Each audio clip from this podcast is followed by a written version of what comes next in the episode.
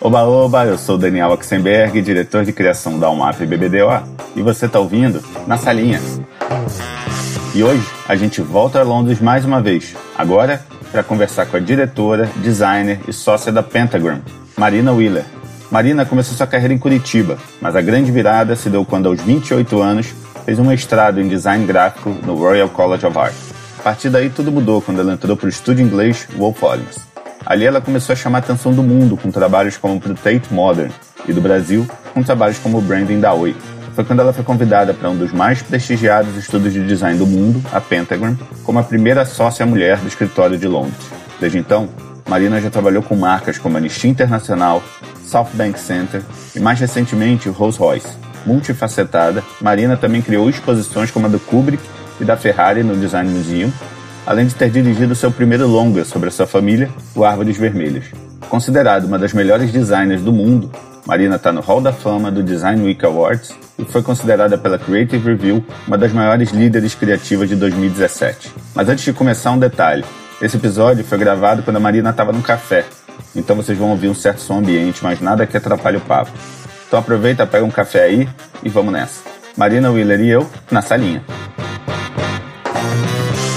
Marina, antes de tudo, obrigado por ter topado esse papo. E eu sempre começo a conversa com as mesmas perguntas: onde você nasceu e o que, que seus pais faziam? Então, muito prazer, Daniel. É, é, é muito bom estar aqui conversando com você. Eu nasci no Brasil, moro muito tempo em Londres já, mas nasci em Curitiba, depois morei em São Paulo um tempo e estou aqui em Londres faz mais de 20 anos agora. Meus pais, o meu pai é arquiteto, minha mãe é artista, ela faz cerâmica. Então eu tive a sorte de ter sempre um ambiente em casa que era muito encorajador. Meu português está ficando ruim. É, da criatividade, assim, a gente sempre passava muito tempo fazendo, brincando, fazendo, criando. E, e, então isso sempre fez parte e hoje em dia eu faço a mesma coisa com os meus filhos. É um hábito que a gente tem que traz muita alegria é, no dia a dia. E como é que veio o interesse em design?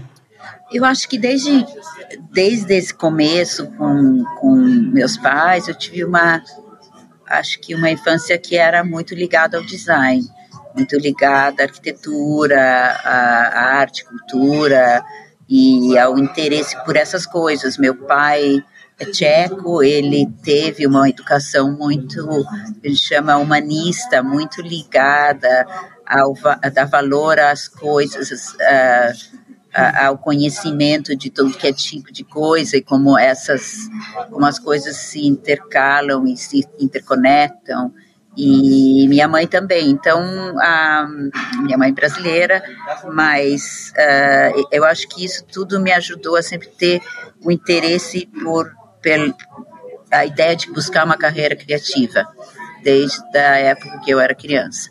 A primeira oportunidade profissional é sempre um desafio conseguir, né, quando você ainda não tem experiência. Como é que você conseguiu a sua primeira oportunidade? Então, eu acho que para mim teve quase duas duas vidas assim, a, a, a minha trajetória profissional. Uma foi no Brasil, quando eu ainda estava tentando entender o que eu queria fazer e a gente faz estágio e tudo, eu morava ainda em Curitiba. E, uhum. e aí depois uh, eu depois que me formei e tudo, eu fui morar em São Paulo, todas aquelas coisas que acontecem, trabalhei em agências como a DM9 e tal, mas eu estava sempre muito irrequieta, assim, eu queria achar um, uma, um lado para o meu trabalho que fosse mais ligado ao design do que ao marketing ou à propaganda.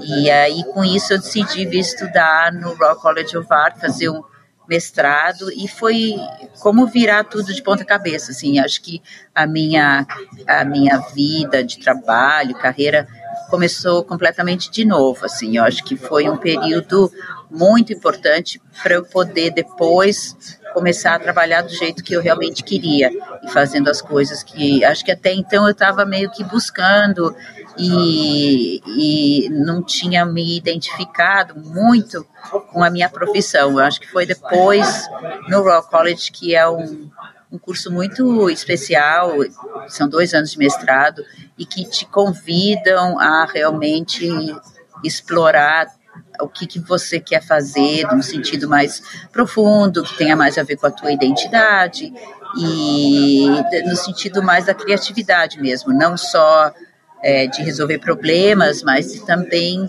ser capaz de propor novos jeitos de pensar o design. E você chegou a voltar para o Brasil antes de voltar definitivamente para Londres, né? Foi. Então, quando eu terminei o mestrado, eu tinha tido uma bolsa do governo brasileiro e eu achei que ah.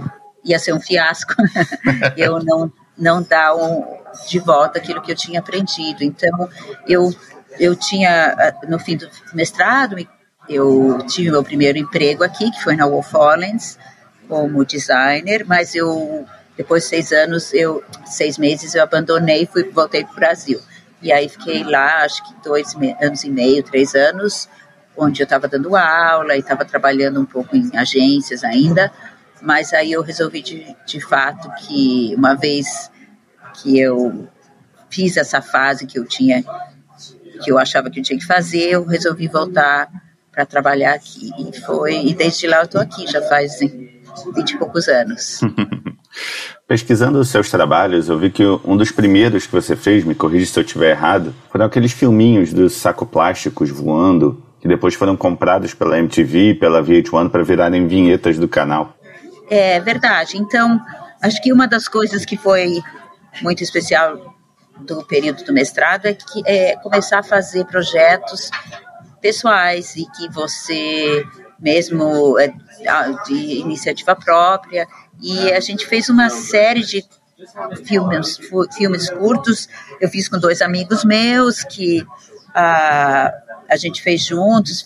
os dois estão no Brasil, Luísa Passos e o Fernando Quinas. E a gente tinha essa coisa de olhar para a música das coisas, como as coisas têm uma vida própria e tal. E começou com saquinhos, que é, é um projeto a gente fez acho que em 96, foi muito antes de do American Beauty, que eu lembro que quando isso apareceu a gente ficou muito chateado até. E a, aí um, é verdade, a MTV e a VH1 eram, eram os dois canais ligados e eles compraram essa série de filmes da gente e até tentaram processar a, a o American Beauty quando aquilo aconteceu. Mas enfim, foi, então foi, eu estava sempre desde o college fazendo tanto design quanto filme. Foi uma coisa que e até hoje continua assim, que me interessa. Mas os filmes têm uma natureza mais é, individual para mim, mais pessoal. Eu não faço muitos filmes eh, comerciais. Às vezes aqui a gente faz porque a gente tem clientes que querem fazer filmes para mostrar em museus e, e, e assim a, a, gente faz filmes que são um pouco mais artísticos. E então de vez em quando eu ainda faço. E é claro que fiz um longa faz alguns anos que você provavelmente já sabe. É. Mas é muito legal você falar isso de um projeto pessoal que virou um projeto profissional porque hoje em dia a gente tem várias vitrines por aí né para expor o nosso trabalho a nossa criatividade então, você contar essa história, eu acho que motiva muita gente a explorar esses canais que a gente tem hoje em dia para usar a criatividade como achar melhor. É verdade, eu acho que hoje em dia até é mais fácil é, é de você achar uma plataforma onde você pode mostrar os projetos mais pessoais e e eu acho que tem um valor muito grande, inclusive do jeito que eu uso o Instagram é quase um sketchbook, assim, para uhum. colocar ideias, coisas que não estão prontas, assim. É, e às vezes também colocar os projetos que a gente vai fazendo. E esse retorno para o Wolf Hollins, depois da sua passagem pelo Brasil, você que foi atrás deles, eles vieram atrás de vocês, vocês mantiveram contato esse tempo todo, como é que foi? Então, a, a, desde a entrada na Wolfowens foi uma época muito feliz, assim, que eu estava fazendo projetos muito especiais e, e eles ficaram muito chateados quando eu tive que voltar. Então, o que a gente fez nesse período é que eu vinha sempre, quando eu tinha férias uh, no Brasil, eu vinha e trabalhava na Wolfowens. Então, eu tive uma, um, o período que eu estava um pouquinho aqui, um pouquinho lá. Hum.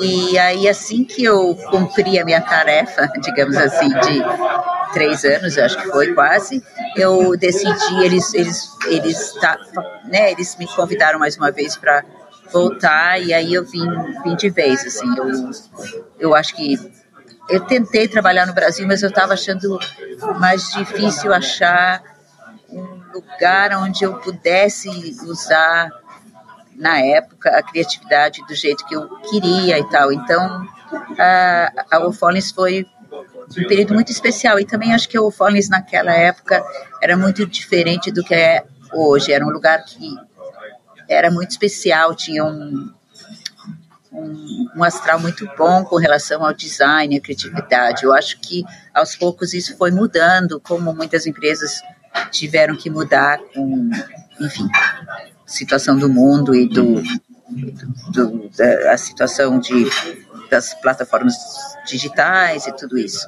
Então, eu tive muita sorte de estar lá num período muito bom e que me possibilitou crescer desde de ser junior designer até no final eu tava, eu era diretora de criação de toda a equipe de Londres. Então foi um período muito especial para mim. E quando você volta para Wolf Collins, dessa vez em definitivo, você quer mostrar que é merecedora dessa oportunidade, merece aquele lugar ali que te deram.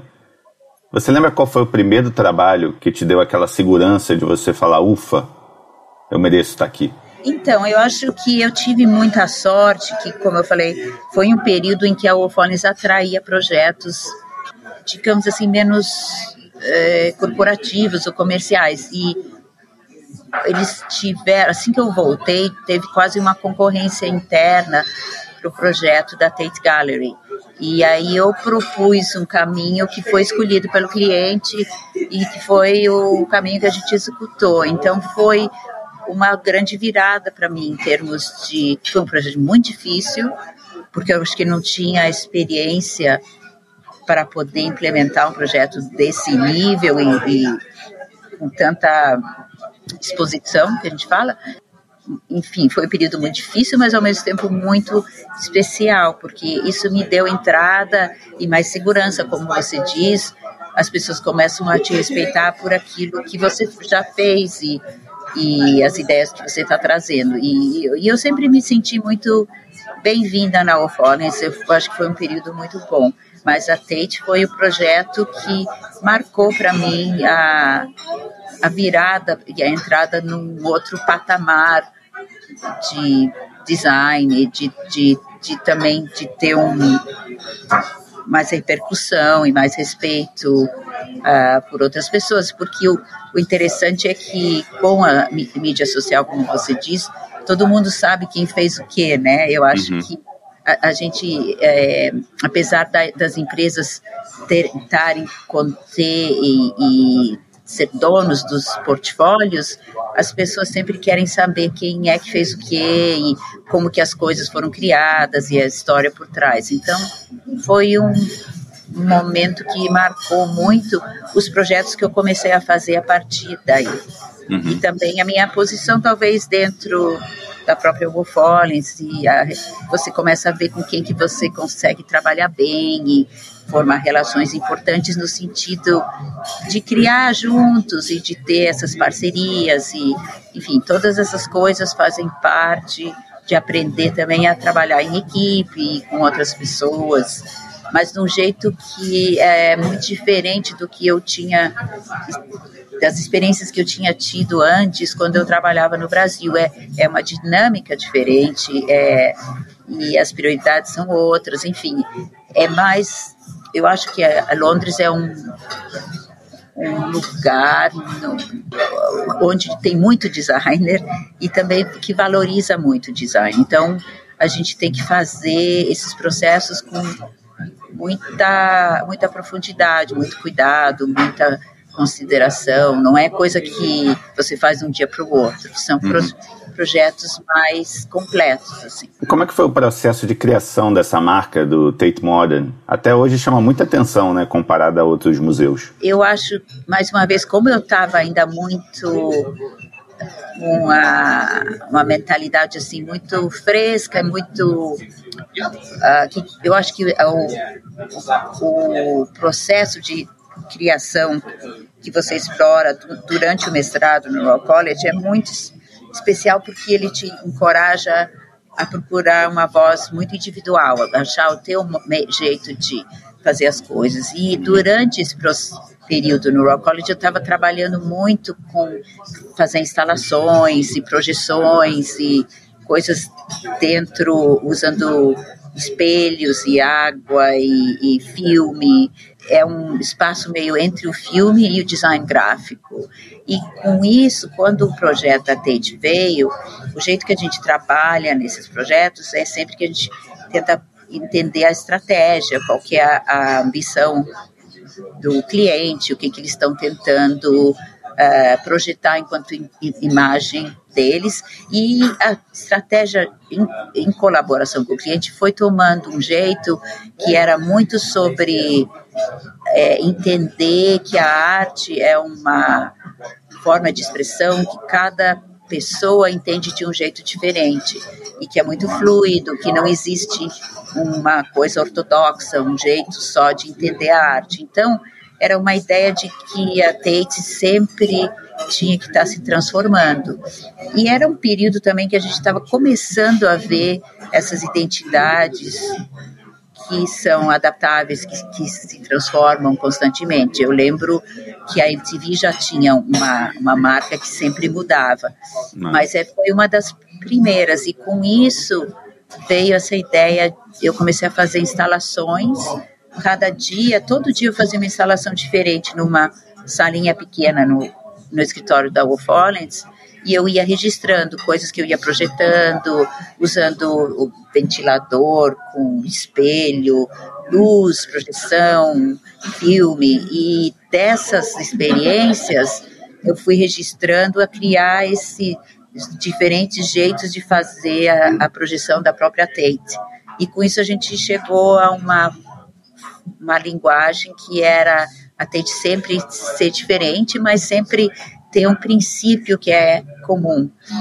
E eu e foi isso que, que o cliente escolheu e, e, daí virou. E até hoje essa marca ainda permanece. Então já tem mais de 20 anos essa identidade e eu tive muita sorte de estar lá no no lugar e na, na hora certa para poder trabalhar com esse cliente, que foi super interessante, e com estrategistas da Algofones que estavam tentando entender o modelo de negócios e todas essas coisas que também influenciam o briefing para o cliente, para a gente daí desenvolver em, em, termos de design. E tem um outro trabalho seu dessa época da Wolf Hollins que teve um impacto muito grande aqui no Brasil. É, eu lembro que eu estava entrando em propaganda e me chamou muita atenção, era muito diferente que foi uma ruptura muito grande do que, do que vinha sendo feito de branding no Brasil, desde a marca até as fotos do Otones. Como é que foi o desenvolvimento desse projeto? Então, a, a Oi era se chamava antigamente Telemar, né? É. Então eles é, entraram em contato com a Ofones para convidar para fazer uma concorrência e já nessa concorrência era uma concorrência criativa. Então eu acho que é, e o que eles estavam, o que a gente estava trabalhando era com a parte do celular da Telemar, não era toda a Telemar. Uhum. E aí precisava de um nome e tinha toda uma coisa que você deve lembrar bem que ah, essas empresas de comunicação eram todas estatais e muito burocráticas. Sim. Então a gente queria criar uma coisa que fosse quase um movimento contrário a isso. Aí eu propus o nome Oi e uma coisa também de novo individual, que cada a marca sempre era um pouco diferente, mas muito influenciada pelo modernismo no Brasil, que eu acho que é um fator estético que tem muito a ver com uma mentalidade mais progressiva, mais utópica, e assim foi. Então a gente foi criando uma coisa que era muito mais informal, especialmente a Oi começou no Rio de Janeiro, né? Então é. o, o, carioca, eu vejo que você é carioca, é, tem, um, tem um estilo que é muito mais informal, menos burocrático, menos Então a gente criou um posicionamento que era sem enrolação, que era o contrário dessa enrolação toda que a gente vê quando vai tentar comprar um celular ou quando vai tentar organizar toda essa parte da vida mais na área de telefone, comunicação, eletricidade, todas essas coisas assim que eram extremamente dolorosas no passado. Eu acho que foi toda uma reação a esse a esse momento e esse jeito de fazer as coisas. E aí como o resultado foi muito positivo, eles acabaram transformando toda a Telemar em Oi. Uhum. E, enfim, e a Oi foi crescendo. Eu acho que até enquanto modelo de negócios foi difícil, chegou um ponto que era difícil eles aquilo que eles prometiam, eu não sei se eles tinham mais condição de de entregar, vamos dizer assim, porque eles, com o crescimento, a empresa foi ficando mais pesada e menos ágil e tudo mais. Então, e aí eu perdi um pouco o contato, porque também mudança de equipe e eu acabei Claro. Daí mais tarde saindo da Wolfowitz e tal. Você já falou muitas vezes como o fato de ser brasileira influencia o seu trabalho. Não só em relação às cores que estão super presentes no seu trabalho, mas também com relação a esse improviso, esse jeito mais flexível, é, até mais caótico do, do brasileiro. Mas a minha pergunta é justamente essa: como você equilibra esse jeito meio caótico, meio desorganizado do brasileiro com a função do design, né? Que é colocar ordem, que é criar sistemas, que é organizar as coisas. Eu acho que isso é muito interessante, porque esse é o grande dilema, assim, a, a gente criar, especialmente quando está falando de marca e de branding, é criar sistemas que sejam fluidos e flexíveis, mas que tenham um grid, que tenham princípios, como eu falei do modernismo, eu acho que, no geral, eu acho que o bom design, ele tem a necessidade de ter princípios, de ter a forma organizada, mas ao mesmo tempo, nos dias que nos, nos, tempos que a gente vive, é muito importante que o design seja cada vez mais aberto e mais participativo. As pessoas não querem ah, que ninguém diga para elas o que elas têm que fazer. As pessoas querem ter participação. Então, a maioria dos sistemas que a gente cria para branding, eles são abertos, eles são eles estão sempre se adaptando, eles estão sempre mudando, e mas eles têm uma consistência ao mesmo tempo. Então é um paradoxo, mas é nesse nesse equilíbrio entre essas duas coisas que eu acho que a gente consegue criar coisas bonitas que não são muito ortodoxas ou autoritárias, mas que também têm uma estrutura, um framework que possibilita você achar formas harmônicas e, e design, como na arquitetura, por exemplo, você tem que ter uma estrutura para poder construir qualquer tipo de construção. Então, é importante que, mesmo que você crie estruturas que possibilitem a mudança, é importante que exista essa estrutura, que exista o rigor. Mas eu acho que muitas vezes o designer é tão autoritário que ele não percebe ou que ele mata a criatividade que é tão incrível na cultura das pessoas. E o Brasil é uma grande inspiração em termos de inovação, de como é que fala? É ingenuity, enfim, é, é, é, como se fosse a ginga do brasileiro, né? Entendi. Que é a capacidade de criar coisas que são improvisadas e espontâneas. E isso tudo tem uma beleza incrível, assim como as cores e a, a, o otimismo, enfim, tudo isso que o senso de humor. Eu acho que todas essas coisas são uma grande fonte de inspiração. Não só para mim, eu acho que qualquer designer brasileiro é, tem esse, essa, essa grande fonte que é, que é muito, muito inspiradora. Acho que é engenhoso, né? Engenhoso, isso mesmo. Sobre criar esses sistemas, essas linguagens super complexas, para empresas, às vezes também super complexas, que tem um portfólio de submarcas, que tem um monte de coisa que quer comunicar. Por onde você começa? Qual é o seu ponto de partida? A gente sempre trabalha de uma forma muito estratégica. Então a gente sempre procura entender o que que o design tem que fazer, qual que é a necessidade, qual que é o problema, quais são as questões que a gente está tentando resolver, qual é o posicionamento que a empresa, o cliente precisam ter para se diferenciar, para conectar com o público que eles têm que conectar. E assim o design vai se desenvolvendo, porque fica muito mais fácil você entender o que tipo de design você tem que criar, uma vez que você tenta entender a fundo as necessidades daquele cliente. E assim você vai criando, em geral, a gente daí, em termos de design, começa pela parte mais central, que é o que, que é a, a, a, a essência de uma identidade, o que, que é a, a, parte fundamental.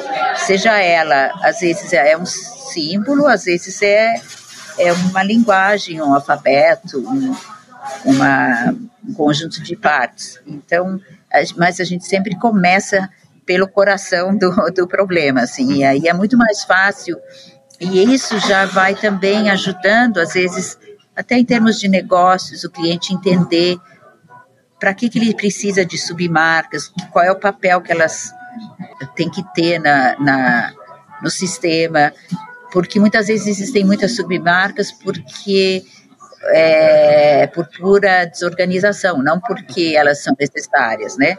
Então é um processo também de questionar e de criar o critério por trás dessas coisas todas. E, e esse critério vem das conversas que a gente tem, das pesquisas que a gente faz, das conversas que a gente tem com várias pessoas dentro da, da equipe dos clientes, e assim a gente vai entendendo quais são as necessidades e quais são as coisas que a gente tem que resolver, os problemas que a gente tem que resolver e também a, as oportunidades que vêm com isso.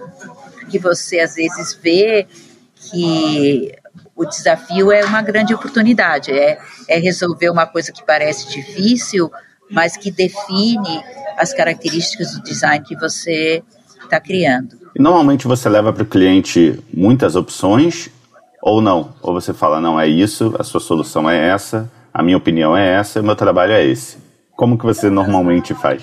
Isso varia, assim, eu, eu acho que é, é importante que a gente não proponha opções para o cliente escolher baseado no gosto, porque eu acho que o gosto não é um definidor do que, que é a resposta certa para um problema. Então, a gente às vezes tem que propor duas ou três, é, dois ou três conceitos para que o cliente possa comparar que tipo de espírito, look and feel, é, estilo eles precisam, que tipo de personalidade é importante que eles uhum. tenham. E, e se a gente vai direto para um, uma solução, às vezes você toma algumas decisões com sem envolver o cliente, e isso nem sempre funciona. No entanto, como a gente trabalha de uma forma estratégica, é muito comum que você já comece a ver que a solução é uma e não são várias. Então, tem, tem momentos que a gente, inevitavelmente, acaba só mostrando uma solução porque qualquer outra coisa ia ser uma distração uhum. com relação àquilo. Então, depende um pouco da situação. Mas uh, mas em geral a gente tem duas ou três opções, mas para possibilitar essa discussão sobre que tipo de marca e de brand e de personalidade a empresa, o cliente estão buscando e que vai resolver uh, os desafios que eles nos propõem. Uhum. Bom, em 2012 você entra na Pentagram, que é um dos melhores estúdios de design do mundo. Mas qual foi o maior fator que fez você decidir em deixar o Fallings e entrar na Pentagram? Eu sempre, desde que eu decidi estudar design, a Pentagram foi uma referência para mim, desde a época do Brasil e, e tudo mais. Então, quando eles me convidaram para entrar como sócia, foi uma grande honra, porque eu acho que eu sempre vi nos meus sócios e, e nas pessoas na, na, na, no portfólio da Pentagram o, o, melhor que eu conhecia de design. Então, uhum. e ao mesmo tempo, a, a Pentagram é uma agência que é os donos são os próprios designers, é uma cooperativa. Então, o princípio de decisão, e as questões não são dirigidas por um grupo financeiro uhum. de negócios, elas são dirigidas com a mentalidade de design, as decisões se a gente quer trabalhar com um determinado cliente, se a gente quer fazer as coisas de um certo jeito, somos nós que decidimos. Então, isso, para mim, foi muito liberador, porque com o tempo, trabalhando numa empresa grande como a O'Follins, a gente tem que seguir muito processos e, e, sistemas que às vezes são muito complexos e que a gente perde um, é, um pouco da individualidade, do jeito mais pessoal de trabalhar. Então, a volta a uma coisa como a, a, a entrada na Pentagon foi quase como quando eu fui para o Royal College, foi um, uma coisa muito liberadora, assim, foi um, um momento muito é um desafio, é claro, por todos os motivos. Você tem que conquistar os seus clientes, você tem que é, tem metas que você tem que atingir. É, não é fácil, mas ao mesmo tempo é maravilhoso porque você atrai os clientes que vêm buscam mais a sua personalidade. Então, eu tive, desde eu comecei, o primeiro cliente foi a Serpentine, que eu estava trabalhando, uh, que é a galeria de Londres. Depois a gente trabalhou um tempo com a Natura. No final, a Natura não chegou a usar tudo que a gente fez porque teve uma mudança de presidente, mas a gente criou um projeto que foi, foi muito bonito para a Natura. Então, que até hoje eu tenho pena que eles não enfim, a situação econômica do Brasil e todas essas coisas não possibilitaram a mudança que eles queriam fazer. Mas, uhum. Mas daí, assim, eu fui cada vez mais atraindo clientes que gostam do meu trabalho, do jeito que com a minha equipe a gente faz as coisas. Então, muito um momento de ao mesmo tempo liberador, mas também de recrescimento, de buscar formas de trabalhar novas, de buscar formar uma equipe que tenha a ver com você. E eu, o portfólio que eu tenho hoje é muito mais formado por isso e, e até ganhar projetos como o Rolls Royce que a gente fez uh, a, a identidade ano passado foi um, uma grande conquista porque eu nunca imaginava não é o meu tipo de cliente eu não sou uma pessoa é, nem luxuosa, nem é, entendida em carros, mas eles buscaram justamente a voz que eles viam por trás do meu trabalho. Então, tem sim, é, foi um período muito frutífero e de crescimento e ainda está sendo assim muito especial porque eu tenho trabalhado com clientes muito ah, que eu acredito muito no que eles fazem, que tem muito a ver comigo, eu tenho uma equipe que eu gosto muito, então é, eu acho o processo de trabalho muito mais criativo do que o, o que eu estava sentindo no final do período da Ufollins, que era mais uh, que tinha muitos processos e muitas coisas que grandes agências, como eu imagino que você sabe, é toda uma parte assim de quase administrar, né, que começa a ficar pesado. Então foi muito bom é, quase reencontrar a minha identidade, a minha forma como eu queria trabalhar e, enfim, e é o, por isso que eu ainda estou lá e estou gostando muito de trabalhar na Pentagram. É, é, ainda sinto muita inspiração de ver o trabalho dos meus sócios, como a Paula Sherry, todos eles. Eu acho que são de diferentes formas muito especiais.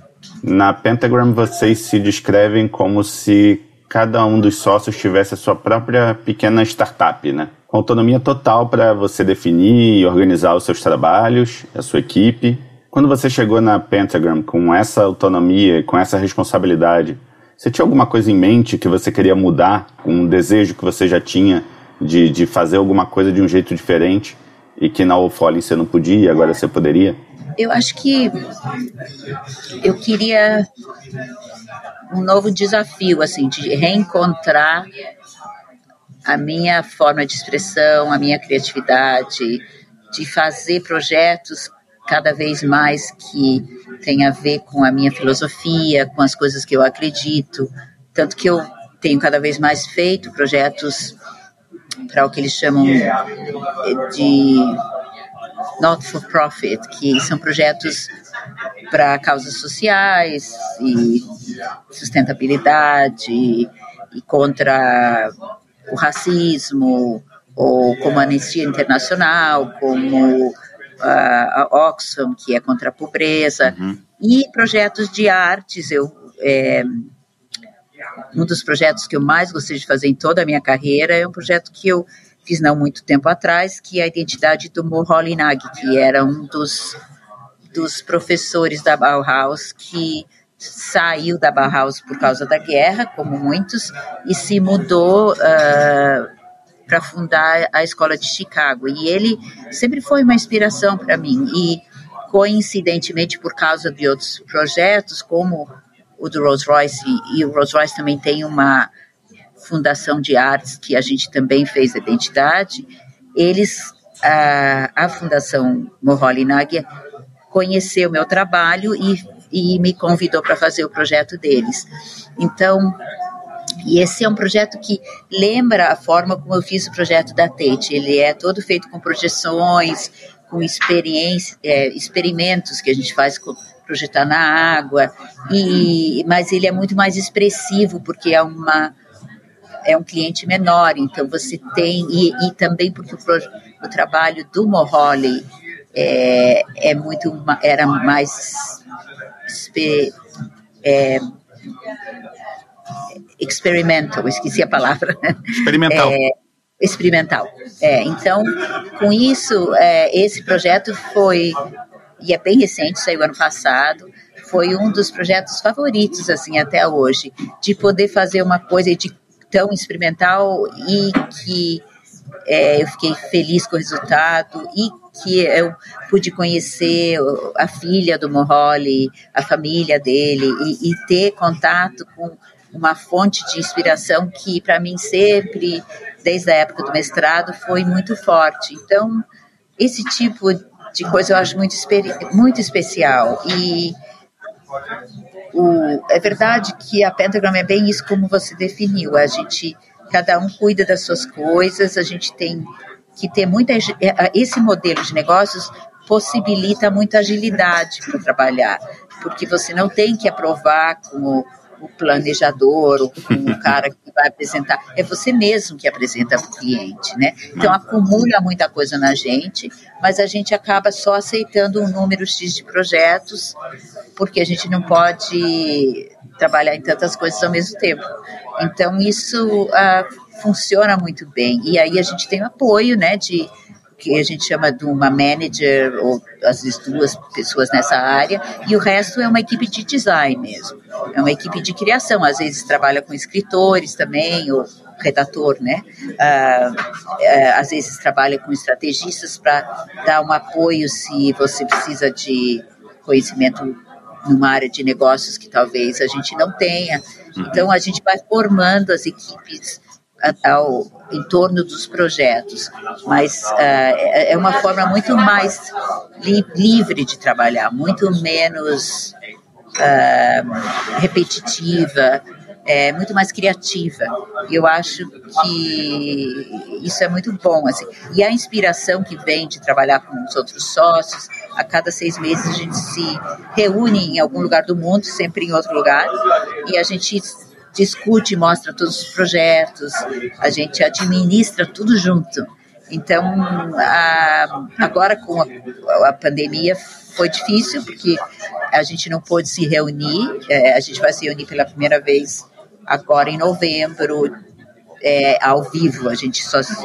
E, porque sem esse mecanismo, a Pentagon parece uma coisa muito abstrata, assim. Então, uhum. existe a necessidade da gente estar junto e de trocar ideias e comentar projetos e, e, e pensar um pouco até o futuro, o que, que o design tem que, a gente tem um espírito de ser pioneiro assim no design, o que, que é que é o que quais são as tendências, quais são as mudanças que a gente tem que fazer para que o design seja sempre novo e não se repita, né? Não fique só fazendo as mesmas coisas que a gente já em outros projetos. Entendi. Você falou dos seus projetos sociais, né, que você faz na Pentagram. Você falou da Oxfam, tem o Battersea também, que ajuda os animais e que tem um trabalho genial. Claro, tem a Anistia Internacional também, com aquele fundão amarelo, com as letras pretas que não dá para não ver. E a minha pergunta é: as causas são non-profits, mas a Pentagram é profit, né? Então, como é que você escolhe os projetos que você vai pegar dos que não pode pegar ou não consegue pegar? Porque, óbvio, dá vontade de ajudar todos, né? É, como você define essa escolha? É, não é fácil. você tem que fazer uma combinação de, de projetos, mas não dá para fazer tudo ao mesmo tempo. A gente, por exemplo, no momento, a gente está trabalhando para muitos e é puxado. Eu começo a achar que, que é difícil, porque a gente acaba tendo que se dedicar muito para poder resolver os problemas uhum. todos ao mesmo tempo. Mas tem projetos que são de charities, como a gente fez o Macmillan na época da Wolf Collins, que tem uma budget razoável, porque eles trabalham de uma forma que eles percebem, quando a charity é maior, eles percebem que sem comunicação e um brand forte, eles não conseguem atrair é, doadores, não conseguem suporte. Então, por exemplo, o Patrice não foi um projeto que pagou super bem, mas a gente recebeu pelo nosso trabalho de uma forma bem decente. Então, eu acho que e depois que você faz um projeto desses, o valor que a, uma charity dessas ganha é enorme, assim. Então é um investimento que eles fazem. A uhum. gente sempre quer ser muito decente e, e fazer esses projetos de uma forma muito econômica, sem gastar dinheiro que poderia ter, ter sido usado para ajudar pessoas com claro. câncer, ou, mas ao mesmo tempo a gente não está, em geral, trabalhando de graça. A gente tem. É, isso é uma coisa que é um pouco diferente, eu acho, no Brasil, porque é. essas áreas elas são muito valorizadas pela sociedade aqui. Então, as pessoas doam ah, eles têm atividades, as pessoas fazem maratonas e também eles têm, as empresas também doam para essas organizações. Então, assim, eu fiz o projeto do MAGS também, que é para câncer. Eles pagaram uma budget super modesta, mas eles não pediram para a gente trabalhar de graça. Então, a questão é a gente aprender a trabalhar de uma forma eficiente, da gente poder fazer ter processos de decisão com o cliente que sejam. Não dá para ficar três anos trabalhando no projeto assim, né? Então é, uhum. é, achar esse equilíbrio. E às vezes não. Às vezes a gente vê que não dá, porque a budget é muito pequena mesmo e a gente já está fazendo. Então, no momento eu estou fazendo, por exemplo, um que é um memorial sobre é para, eu não sei como é que fala em português, mas é para, eles falam commemorate a, a vida, as vidas perdidas para a escravatura na, no, entre a, a, África e as Américas. Então, ah. eles, a gente está fazendo, claro, sem cobrar nada, e com frequência a gente faz projetos assim. A, a Pentagram não cobrou, por exemplo, fazer o Highline, que é um lugar incrível em Nova York, que tem uma importância na vida da cidade, mas quando a gente pode, a gente tenta contribuir para as causas que a gente acha que são muito importantes. Então, sempre vai existir projeto que a gente faz sem e cada um dos sócios decide o que, que é possível dentro da, né, do tempo deles e do jeito de trabalhar e das coisas que, que eh, nos tocam. Mas no momento eu estou fazendo muitos projetos sociais, mas eu continuo trabalhando com Rolls Royce, continuo trabalhando com projetos comerciais uhum. e, é, e é, é uma combinação de todas as coisas que você vai, mas acontece de eu ter que trabalhar muito às vezes no fim de semana para achar tempo. A, a Pentagon, por exemplo, fez a campanha para Hillary na época do, da eleição. Ah, é? É, e foi, foi um projeto que eu não participei, mas completamente de graça. Então, o Michael Beirut, que estava liderando, ele trabalhava todo final de semana. Então, assim, as horas de trabalho são dedicadas para os projetos comerciais e as outras horas você está criando coisas que você também acha que fazem parte. Eu acho que a Pentagon tem muito orgulho de fazer parte da vida pública. Quando você vai para Nova York, eu sempre fico muito orgulhosa. Você vê a identidade da Paula Sharing nos lugares. Na vida, nas universidades, nos, nos teatros, é muito presente na cidade, a própria Highline. Eu acho isso muito bonito, porque mostra um pouco que a gente também tem um, uma ligação e um propósito que não é só ganhar dinheiro, né? Uhum. Então, ganhar dinheiro ele, ele é, é uma parte necessária, porque a gente tem que pagar salário, porque a gente tem que ter uh, um estúdio super bacana, que as pessoas gostam de trabalhar e todas essas coisas, mas não é, é, isso que eu digo, como a gente é independente, a gente, todos nós tem uma ambição que é muito mais sobre fazer um bom trabalho e fazer é, coisas que, que tenham uma importância no mundo social, político, ecológico, todas essas, essas esses grandes desafios que o mundo cada vez está mais é, que estão confrontando a gente, né, no uhum. mundo hoje em dia.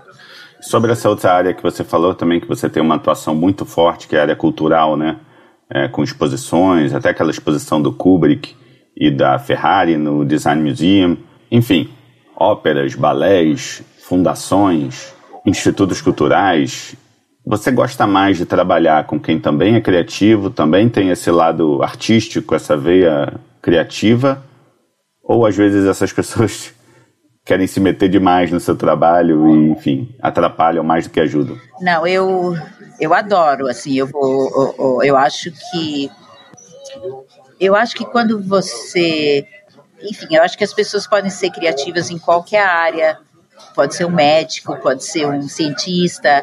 Eu acho que as pessoas que têm visão são os melhores clientes, porque eles entendem o que, que você está tentando propor e que você está tentando transformar uh, o, o, impacto que eles podem ter no mundo. Então, é, eu estou, por exemplo, fazendo um projeto agora do teatro que se chama é o Shakespeare, uhum. é o teatro de Shakespeare em Washington.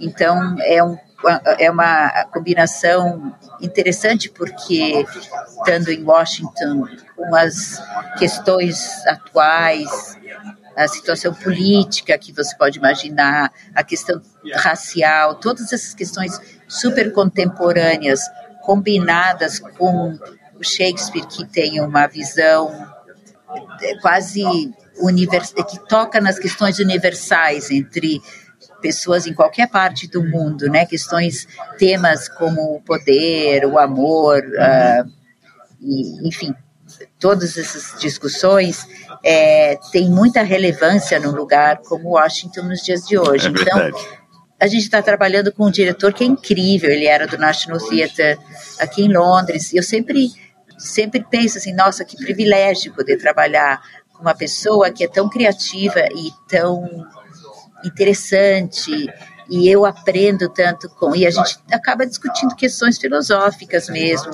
questões sobre a, a sociedade também. E, isso, com isso, a gente aprende muito. Então, é um, eu sempre adoro trabalhar com questões culturais por causa disso, porque a gente acaba encontrando pessoas que têm uma visão de mundo muito interessante.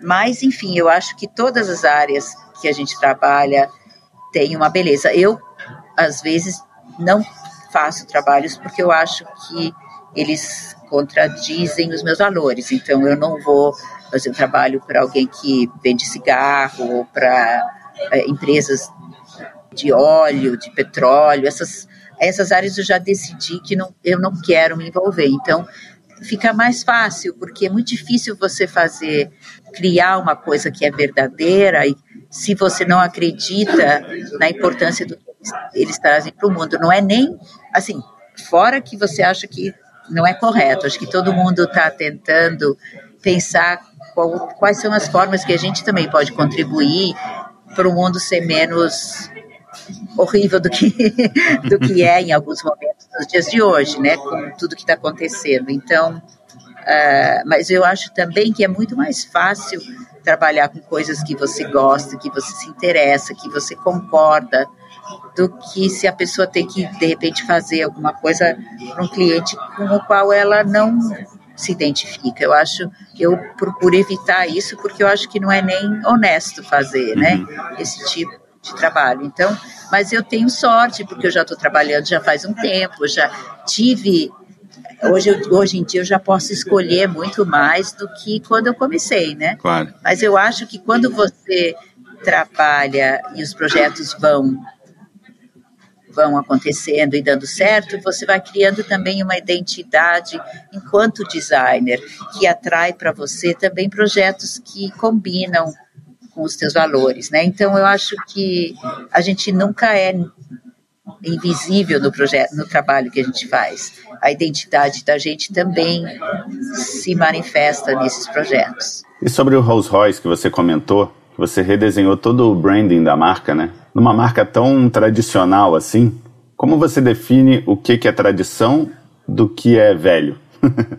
o que dá para mudar do que não dá para mudar, o que pode encostar, o que não pode encostar. Então, esses projetos, eles têm todo um período de consulta e de conversa aonde a gente tenta entender, como eu falei, assim, o que, que é a estratégia de negócios do cliente, o que, que eles estão tentando fazer.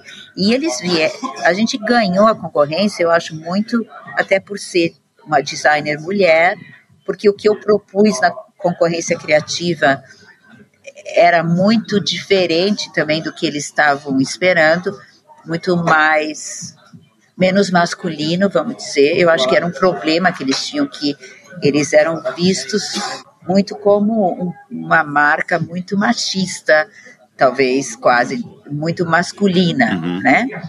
E com isso vem esses valores que hoje em dia não são tão legais, eu acho, né? Então, existia uma necessidade de projetar uma imagem para o Rolls Royce que fosse mais sobre estilo de vida, sobre design, sobre beleza e não sobre va valores só mecânicos uhum. ou, ou, ou, masculinos, né? Então, com isso, a gente, o que a gente faz, a gente começa a entender o problema, o que, que eles estão querendo fazer enquanto empresa, digamos assim, os desafios que eles propõem para nós e começa a trabalhar com todas os, os, as marcas que eles têm marcas como essa têm eles têm um conjunto de é que nem se você pega uma marca como a Burberry ou qualquer marca de luxo eles têm sempre tem um pattern, daí tem um jeito de escrever Burberry, às vezes tem um monograma, e o Rolls Royce era a mesma coisa, né? Então a gente começa a analisar e entender a relação entre eles e ver o que, que tem que manter e o que, que tem que continuar. E é claro que o briefing era muito esse: não pode perder a nossa tradição, porque nenhuma marca é tão valorizada quanto ou icônica quanto a do Rolls Royce mas ao mesmo tempo tem que modernizar e tem que deixar contemporâneo. Então, a gente começou a olhar o que que dava mexer e o que que não dava. Então, o monograma em si, para ele seria quase um crime se a gente mudasse, uhum. porque aí parece que falsificou Parece aquela uhum. coisa quando fazem bolsa falsa do Louis Vuitton é no Paraguai, né? Então, para não acontecer essa confusão, o monograma, então já fomos concordando com eles do começo que não era o caso de mexer. Uhum. Mas aí a gente vai olhando outras coisas, eles têm o que eles chamam do Spirit of Ecstasy, que é a estatueta na frente do carro. Uhum. O desenho em si, a estatueta tudo bem, mas o desenho gráfico era muito rudimentar, era super complicado. Uhum. Deveria ter sido feito bem no início da marca, então ele não servia para o mundo digital ele não tinha modernidade. Então a gente começou a ver o que, que tinha que mexer e o que, que não tinha. Então isso foi um, um ponto que a gente tinha que mexer. A, a gente começou a comparar com outras marcas e mostrar para eles como seria bom ter um pattern, como eu falei da Burberry ou a Hermès, marcas de luxo normalmente usam também uma, um pattern que ajude a identificar e não só os ícones. Uhum. Então a gente começou a ver o que, que isso poderia ser. A gente olhou o jeito da assinatura mesmo, o logotipo do Rolls Royce, que era muito antiquado, muito velho, como você falou. Ele parecia uma coisa meio fora da, fora de moda mesmo, uhum. né? Então a gente começou a olhar todas essas coisas, a gente achou um logotipo, um dos primeiros logotipos que eles usaram e começa, a gente faz quase uma arqueologia e procura tudo que existia e começa a dar um novo sentido e investigar. E assim a gente redesenhou a palavra Rolls Royce, baseado numa das marcas originais. A gente redesenhou o Spirit of Ecstasy para ser moderno, para funcionar bem no mundo digital, e tudo isso com esse com o objetivo de criar um conjunto que fosse muito mais inovador, ma menos mas masculino, menos técnico, uhum. menos mecânico, mais de lifestyle. É quase como você escolher um, um suit, uma roupa que você vai usar. Ela tem que ter uma elegância, né? Não é mecânica. Então, com isso a gente daí acabou desenvolvendo, usando o coding, a gente desenvolveu um pattern que é parece de uma coisa assim meio de, feita de seda, que é feito com linhas e que é o pattern desenhado a partir da estátua da estatueta do Spirit of Ecstasy. E essa é quase uma projeção de luz, assim. Uhum. Então, essas formas combinadas e os tons de cores, a gente começou a usar rosa choque, a gente começou a usar, a gente abandonou o preto, a gente começou a usar um tom meio de quase é, cor de vinho rosé, assim, que é o dourado deles. Então, tudo isso muito mais suave, mais sutil. O, o Rolls Royce é um carro muito silencioso, então ele não é que nem a Ferrari, que tem essa coisa mais agressiva, uhum. assim. Isso a gente foi compondo um novo universo. A gente achou uma fonte que eles que combinou com tudo isso. Enfim, aí a gente vai criando as regras de composição, as animações. E você comentou também as exposições. Eu acho que a exposição é quase como criar um branding. Você cria toda uma história e daí você começa a ver o papel do espaço nisso, o papel das, das, das projeções dos filmes, da parte gráfica, da publicidade. E tudo isso é cria um conjunto de coisas, né? A gente sempre pensa de uma forma que é total, assim, não é só um aspecto do design que conta, é a arquitetura, é o digital, é o gráfico. Uhum. E então é, é, muito semelhante nesse sentido, assim, de criar essa narrativa mais completa. Bom, você falou de história e agora é hora de falar da história da sua família. Quando você definiu que era a hora de fazer um filme sobre a sua família. É óbvio que o cinema sempre fez parte da sua trajetória, desde os, como a gente falou, dos sacos plásticos voando ali ao som da música, até vários filmes que você fez para exposições que você criou, enfim, projetos que você fez.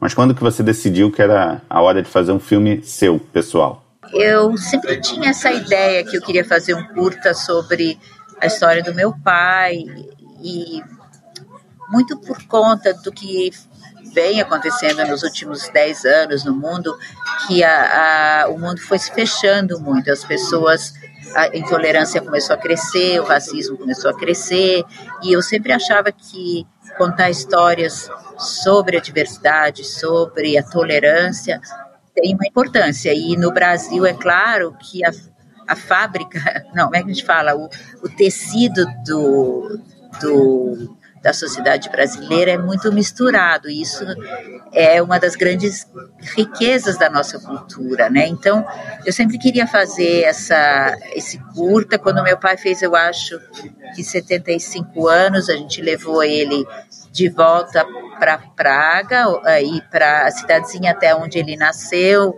É, e, e, eu comecei a gravar um pouquinho, mas ainda estava de uma forma muito modesta. E aí eu acho que mais ou menos em 2015 por aí eu tomei coragem por, até por causa desse crescimento da xenofobia uhum. e da, da, do, da, intolerância eu achei que que valia a pena é, tomar coragem de fazer isso como um curta aí eu comecei a filmar eu convidei o César Charlone que é, é diretor de fotografia brasileiro também diretor de cinema e ele topou fazer a fotografia. A gente já tinha trabalhado juntos no passado. E aí eu comecei uma campanha de crowdfunding para conseguir o budget para fazer o curta. Não era nada muito ambicioso, mas quando eu fiz um pequeno filme para essa campanha, ele atraiu muita atenção. E aí teve um produtor de Nova York que se chama Cohen Media que se interessou e que me convenceu de que a gente devia fazer um longa. Legal. E aí, aí começou essa a trajetória de criar uma coisa maior e, e o longa aí é uma é um documentário assim mais poético sobre essa trajetória. E aí a gente lançou em Cannes em 2017 e aí ele o filme foi vendido para Netflix. Ah, então passou na Netflix acho que foram três ou quatro anos. Saiu há pouco tempo, agora ele não está em lugar nenhum. Mas passou no Brasil, um pouco nos cinemas, até eu fui no lançamento em São Paulo, no Rio, Curitiba, é, porque tem uma conexão, claro, com. Uh, mas é um filme que é a história de da família do meu pai, que foi um dos únicos só, teve, só tiveram 12 famílias em Praga que sobreviveram, famílias judias, que for, sobreviveram ao Holocausto sem ir para campo de concentração. Uhum. E eles foram uma dessas famílias. Meu, meu avô era cientista e ele tinha desenvolvido a fórmula do ácido cítrico, que na época era muito útil pra, como preservativo, que é o, é o que forma o gosto do limão, uhum. né? Então, enfim, pura sorte. E com isso eles conseguiram sobreviver e saíram de lá no fim da guerra e foram para o Brasil. Então o filme conta essa história, mas sem reencenar nada. A gente fez de uma forma mais reflexiva e tal. E foi para mim uma experiência muito especial, assim, de até entender meu pai melhor e como as pessoas que passaram pelas guerras como elas se fecham muito ah. em torno dessa história. Ela é uma história muito difícil de carregar. Ah. É, e com isso, e isso é tão presente no nosso país, no Brasil, né? Porque tantas pessoas foram parar no Brasil ou durante ou depois da guerra e carregaram com si essa consigo essa toda essa essa tristeza, essa dificuldade que foi esse período da história do século passado, especialmente na Europa. Para quem não conhece, o nome é Árvores Vermelhas, Red Trees. Então, acho que não, você falou que não está passando em nenhum lugar, mas é, sempre dá um jeito de descobrir. Se quem quiser ver, vai dar um jeito. Já... É, as pessoas, dão, as pessoas dão um jeito. E eu também, quando as pessoas pedem, eu, eu mando o link, mas às vezes acontece de ter um screening para comemorar alguma coisa em algum museu, de vez em quando acontece. E é possível que volte a estar em alguma plataforma como Netflix. Vamos ver. Eu sempre termino com duas perguntinhas para todo mundo. E a primeira delas parte do princípio de que a gente muda muito né, durante a nossa carreira. Aquela jovem sonhadora, idealista do começo da carreira pode não ser a mesma de hoje em dia. Tem responsabilidades, tem relações políticas com clientes, tem pressões, enfim, tem um monte de coisa que faz a nossa cabeça mudar em alguns lados para melhor, outros lados para pior. Mas a pergunta é: você acha que a jovem Marina gostaria de trabalhar com a Marina atual como chefe e vice-versa? É uma pergunta muito legal. Eu nunca tinha pensado nisso. É, eu acho que sim. Eu acho que sim, porque pura sorte, não por por achar que eu sou grandes coisas, não. Mas é mais porque eu acho que à medida que eu fui amadurecendo na minha trajetória, eu fui mais, eh, cada vez mais me aprofundando naquilo que é pessoal e individual da minha identidade. Então, eu acho que eu fui encontrando mais os meus valores. Eu busco uma forma de trabalhar com a minha equipe que é muito coletiva, onde todo mundo participa muito, se ajuda. E quando eu comecei, apesar de ter sido muito legal, era muito mais hierárquico, muito mais. As coisas uhum. eram muito. O mundo mudou muito, né? O mundo mudou muito. As pessoas não podem mais aquela época Mad Men, assim. Eu acho que quando eu comecei ah. era muito assim. Então a gente tinha todos esses desafios, inclusive como designer como mulher, trabalhando em agências e vendo as coisas que aconteciam. É, é, eu acho que tudo isso é muito diferente hoje em dia. Então, eu, eu acho que sim, eu acho que eu faço os projetos hoje que um dia eu sonhava fazer quando eu estava na universidade. Então, eu fico muito feliz que que, que eu consegui, que eu estou fazendo tudo isso. Eu acho que eu tenho muita sorte, porque tem muitas coisas que acontecem na vida que são por acaso, assim, é, mas é sempre, eu acho que você falou nisso no começo, é uma combinação de trabalhar muito, trabalho duro, e eu acho que tem sorte, eu acho que tem sorte. Eu conheço pessoas absolutamente brilhantes que nunca conseguiram realizar aquelas coisas que eles gostariam, porque uhum. é, as condições, especialmente no Brasil, não são fáceis. O que vejo o que, que aconteceu com esse governo terrível que a gente tem no momento, como ele está uhum. tirando das pessoas o sonho de ter uma vida criativa, de fazer cultura, de fazer cinema. Se você não, se você está saindo da universidade nos dias de hoje, é um desafio enorme, né? Assim, é, é a gente lê daqui de fora, assim, não quero entrar muito nisso, mas o Brasil é notícia, assim, sobre coisas que a gente como diz minha mãe, para quem viveu a ditadura, ela fica assim é tão difícil para essa geração também ver que está tendo que passar por essas coisas de novo, né? Então, ah, eu tenho muito, eu ah. sinto que eu tenho muita sorte que eu pude seguir meu caminho e fazer as coisas que eu gosto. Eu acho que muita gente não consegue achar essas oportunidades. Então, eu sou é, grata. E para terminar, se você encontrasse a jovem Marina lá no começo da carreira em Curitiba, que conselho você daria para ela? eu acho que o que eu diria é que acho que não, a gente tem que procurar se conhecer e, e, procurar ter muita curiosidade de aprender, de não, não se acomodar, de buscar achar sua própria identidade, de olhar para inspiração não em outros designers, não em coisas que são muito parecidas, mas em, em lugares mais inusitados, nas coisas do dia a dia, nas coisas da cultura, seja da cultura brasileira quanto de fora. Eu acho que é a curiosidade, a, essa, esse nunca se acomodar que faz com que a gente possa ter um trabalho que se destaque. Eu acho que, tem que é que nem ginástica, assim, se você não mantém ah, o hábito de fazer exercício, quando você vai querer fazer, não vai funcionar. Então é importante ter essa manutenção da, da cabeça da gente estar tá sempre experimentando, fazendo, inventando.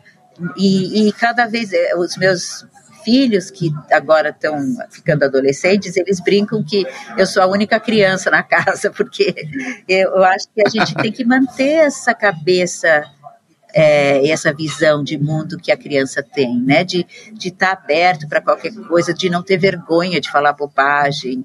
Esse tipo de mentalidade ajuda muito a criar soluções para problemas que não são uma cópia de outras soluções que outros já criaram. Uhum. Sensacional. Obrigada, Obrigado aí pelo papo. Fim de papo. Então, muito obrigada, Marina, pelo tempo e pela companhia no café. A Punch Áudio sempre fazendo milagre no mix final. E a Carol, se dependesse dos meninos aqui em casa, seria um som ambiente bem pior do que esse aí do café. E se você curtiu, indique pros amiguinhos. Se não curtiu, indique pros inimiguinhos. Valeu, até o próximo. Sagzinho.